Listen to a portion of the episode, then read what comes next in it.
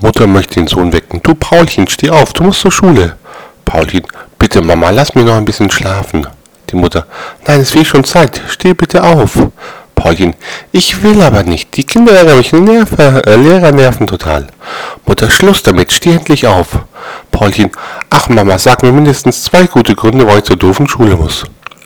Mutter, erstens, du bist 45 Jahre alt und zweitens bist du der Schuldirektor.